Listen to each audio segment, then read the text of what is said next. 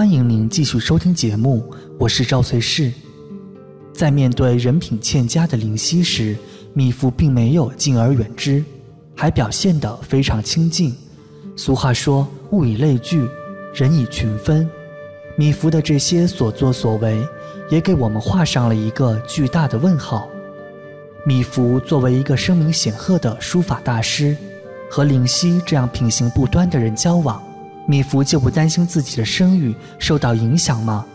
而历史上真实的米芾又究竟是一个怎样的人呢？这米芾的确是一个非常有个性的人。他首先一个特点有洁癖，这种洁癖一定会给他惹来麻烦的。比如这个米芾啊，在雍丘县，也就是现在河南杞县当县令的时候，有一天，朝廷的御史呢来到雍丘县视察。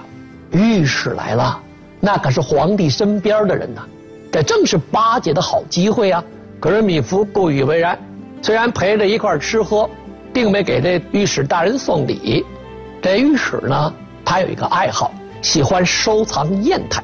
他在离开开封的时候，就听说了这雍丘县县令米芾啊，书法水平很高，而且也喜欢收藏砚台，所以酒席宴上他就提出来了。能不能观赏一下米芾的收藏的砚台？面对御史大人的要求，米芾不好拒绝呀，就把这御史大人呢领到自己的书房。一进书房，这御史大人一眼就瞄上了书案上那副非常珍贵的端砚。这御史大人就把这砚台拿起来，仿佛调过来看，爱不释手。欣赏完之后啊，就想试一试这个砚的发墨效果，于是就在砚台上吐了口唾沫。书案上又拿起一个墨，就在吐沫上研磨。别说有洁癖的米芾啊，谁看了都觉得恶心。御史大人呢，回头一看米芾，这脸色极为难看。你想啊，有洁癖的米芾当时作何感受？只见这脸色难看的米芾冷冷地说了一句：“这副砚台你拿走吧。”这话明明有刺儿啊！这御史大人不好意思说：“哎，不敢不敢。”就把这砚台呢又放到桌上了。米芾转身对身边的人说。去把那砚台给我从窗户扔出去。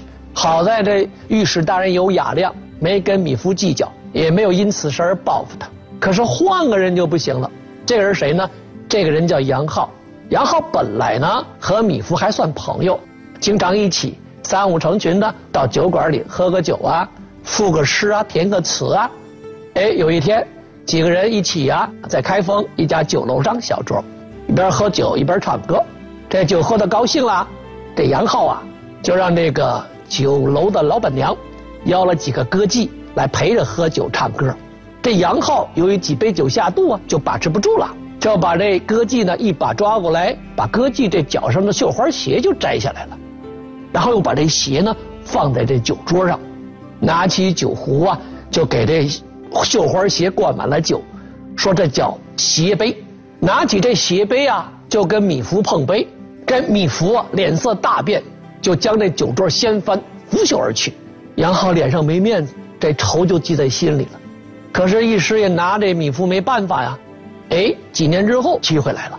这杨浩啊，接到一个状子，状告米芾说他制作赝品，说制作了唐代戴嵩的《斗牛图》。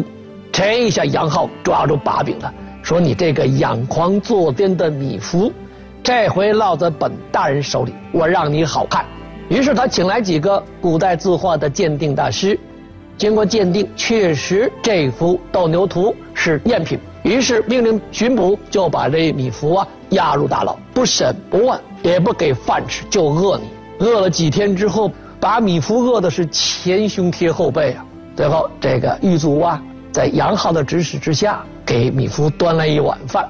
饭端来之后呢，还先不给他吃，在牢里的地下捡几根稻草，在米芾这个马桶里涮了涮，然后在这饭里搅了搅，再把这饭端给米芾。这饿了几天的米芾，这会儿饥不择食，再顾不上什么洁癖了，狼吞虎咽的把这碗饭吃下去了。好在有一个喜好书法艺术的徽宗皇帝啊，得知米芾这书法艺术水平高。下令召米芾立刻进宫，这杨浩啊才把米芾释放了。经历了牢狱之灾，这米芾啊不长记性，进了宫啊，给这皇帝写字儿。写完字儿之后啊，这米芾啊就捧起那端砚，也是一个名贵的砚台，跪在徽宗皇帝面前说：“皇上啊，这幅砚您让微臣用过了，您就不能再用了，就赐给微臣吧。”这徽宗皇帝一看，哈哈大笑，好吧，就把这幅珍贵的端砚赐给了米芾。米芾高兴地捧着砚台手舞足蹈，砚上的余墨洒一身，衣服都染花了，不管不顾。徽宗皇帝回身对身边的这个宰相蔡京说：“都说米芾颠，果然名不虚传。”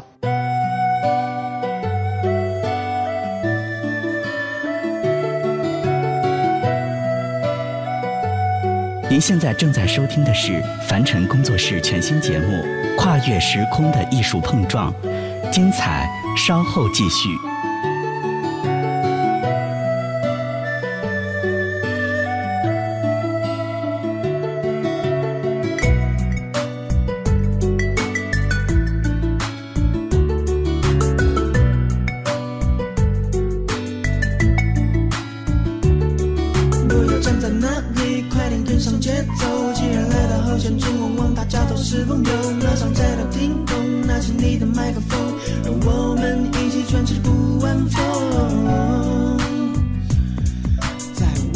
之前先来做点准备运动大家一起跟着我走快走别皱眉头其实真的很简单其实一点都不难其实吸气我们准备开始了哆哆哆哆